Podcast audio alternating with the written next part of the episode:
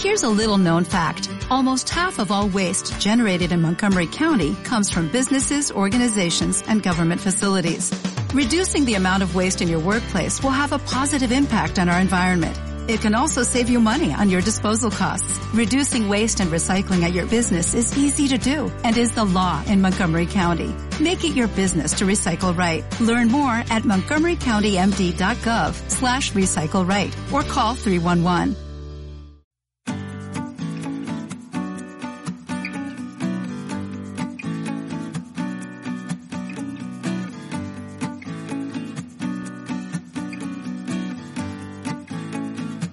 Bienvenido, bienvenida, te habla Omar Barbosa. Si aún no me conoces, soy Mejor Sommelier de México 2011 y 2013. Estás escuchando un episodio más del podcast de Wine Mods. Te recomendamos seguirnos en nuestras redes sociales, Twitter, Facebook, Instagram y YouTube. En todas ellas nos encuentras como Wine Mods. En este episodio abordaremos el tema de los vinos orgánicos. La conciencia de consumir un producto que cuida la tierra y respeta el medio ambiente se fortalece en nuestro vivir diario, pero también en el mundo del vino. Y es que no cabe duda que una de las tendencias más populares y con mayor crecimiento en los últimos años es la de este segmento de los vinos orgánicos o también conocidos como biológicos o ecológicos. No obstante, este segmento del mercado también está evolucionando y ya son varios los tipos de vino que lo conforman. Los vinos orgánicos y biodinámicos han existido desde el siglo pasado. Los llamados vinos veganos, naturales o sin sulfitos son una nueva tendencia que se une al conjunto de los vinos ecológicos, pero ¿Cuáles son las diferencias entre unos y otros? Sigue escuchándonos que enseguida explicaremos las principales diferencias entre ellos para entender mejor de qué vino se trata y a qué procedimientos corresponde cada uno de estos vinos. Comencemos entonces con definir la agricultura orgánica.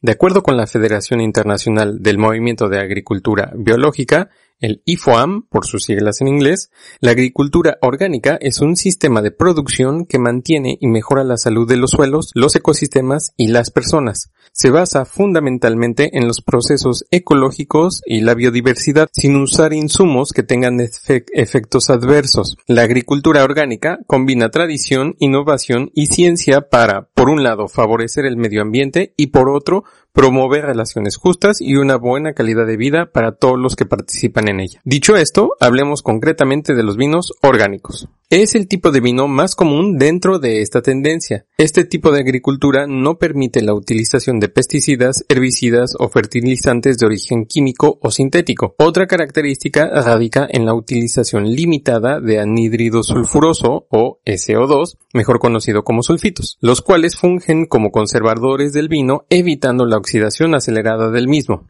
Para que un vino ostente su carácter de orgánico, la utilización máxima de los sulfitos será de 100 y 150 miligramos por litro para vinos tintos y blancos respectivamente. Para que te des una idea de la cantidad de sulfitos permitida, en el caso de los vinos tradicionales, por ejemplo, es decir, aquellos elaborados a partir de la agricultura convencional, los sulfitos son permitidos hasta 150 y 200 miligramos por litro para tintos y blancos respectivamente. Si te das cuenta la diferencia es muy poca, solo 50 miligramos más que los vinos orgánicos. Si a ti te interesa mucho el tema de los sulfitos, los vinos orgánicos se quedan muy cortos en comparación con los vinos convencionales. Otro aspecto que debes de tomar en cuenta es la certificación. Existen muchas empresas y organizaciones a nivel mundial que se encargan de certificar los procedimientos de las bodegas como orgánicos dependiendo del país y organización certificadora, van a regular ciertas características de diferente manera y bajo diferentes criterios, pero al final todas estas certificaciones coinciden en la prohibición de productos sintéticos y cantidad de sulfitos permitidos en el producto final. Algunos ejemplos de certificadores o certificadoras son EcoCert y AVE en Francia, también existe una certificación europea que aplica para todos los integrantes de la comunidad europea. BioGrow, por ejemplo, en Nueva Zelanda.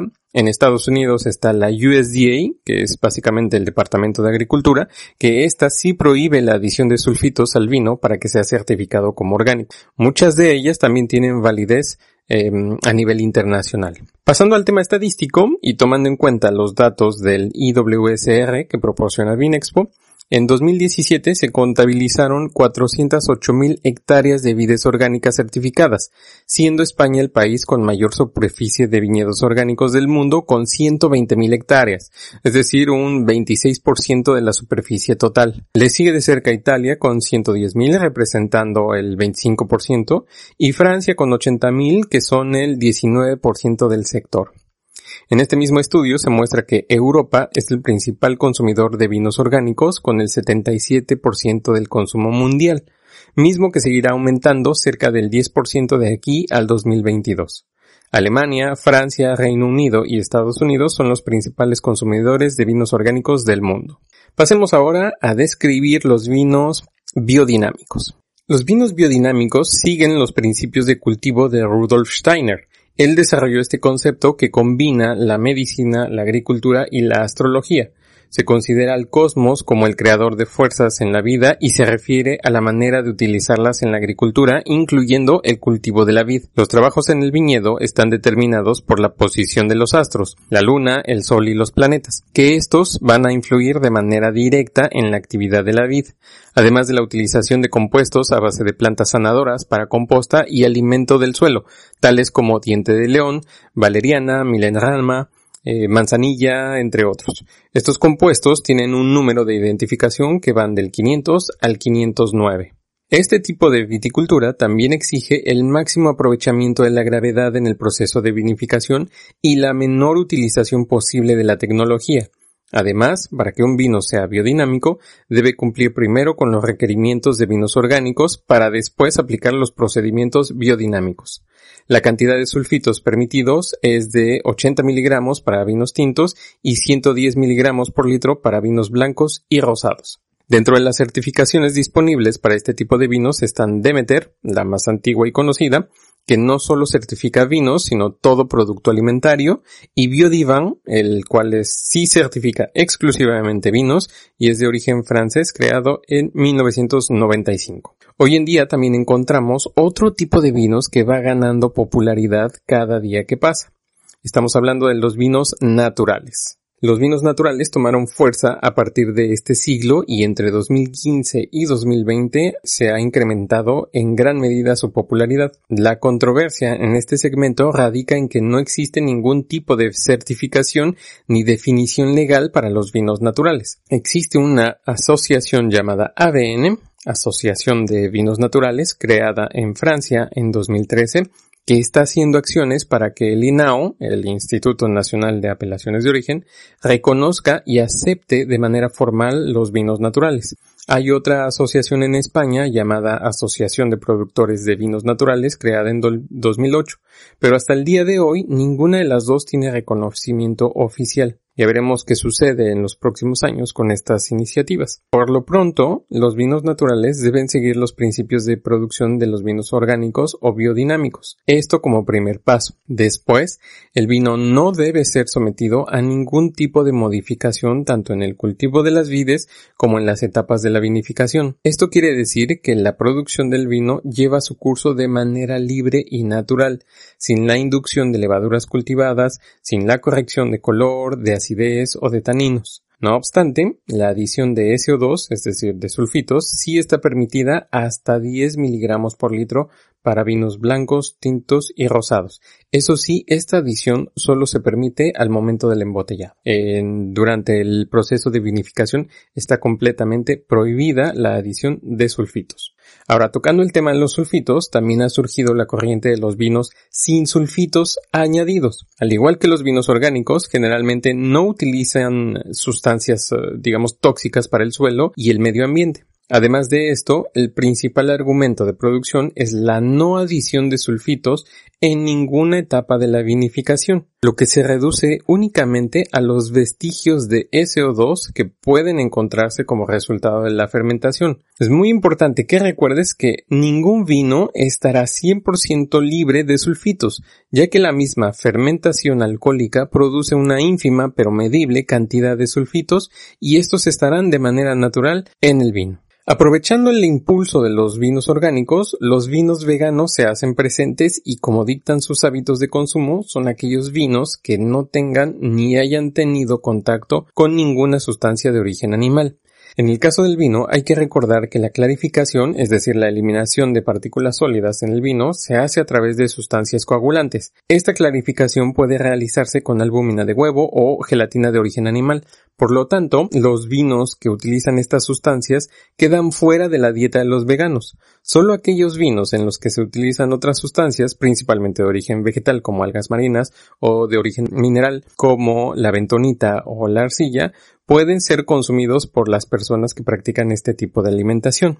También existen certificaciones para los productos veganos y los vinos pueden ser sometidos a esta, pero es muy importante señalar que este tipo de vinos no están obligados a las normativas de los vinos orgánicos. Es simplemente un vino que puede ser consumido por las personas veganas.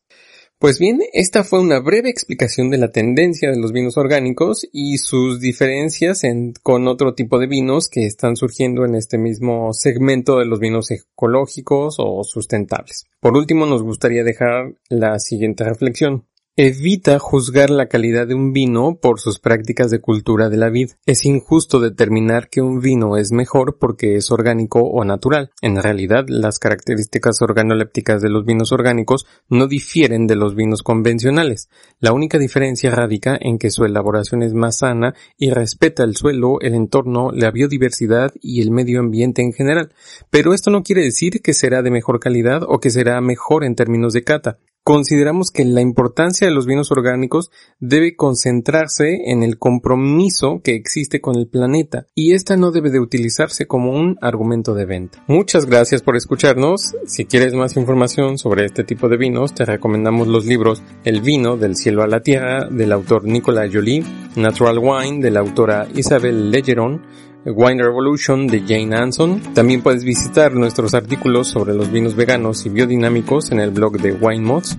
Te recordamos que la emisión de este podcast también está disponible en las plataformas de iTunes, Evox, Spotify y YouTube.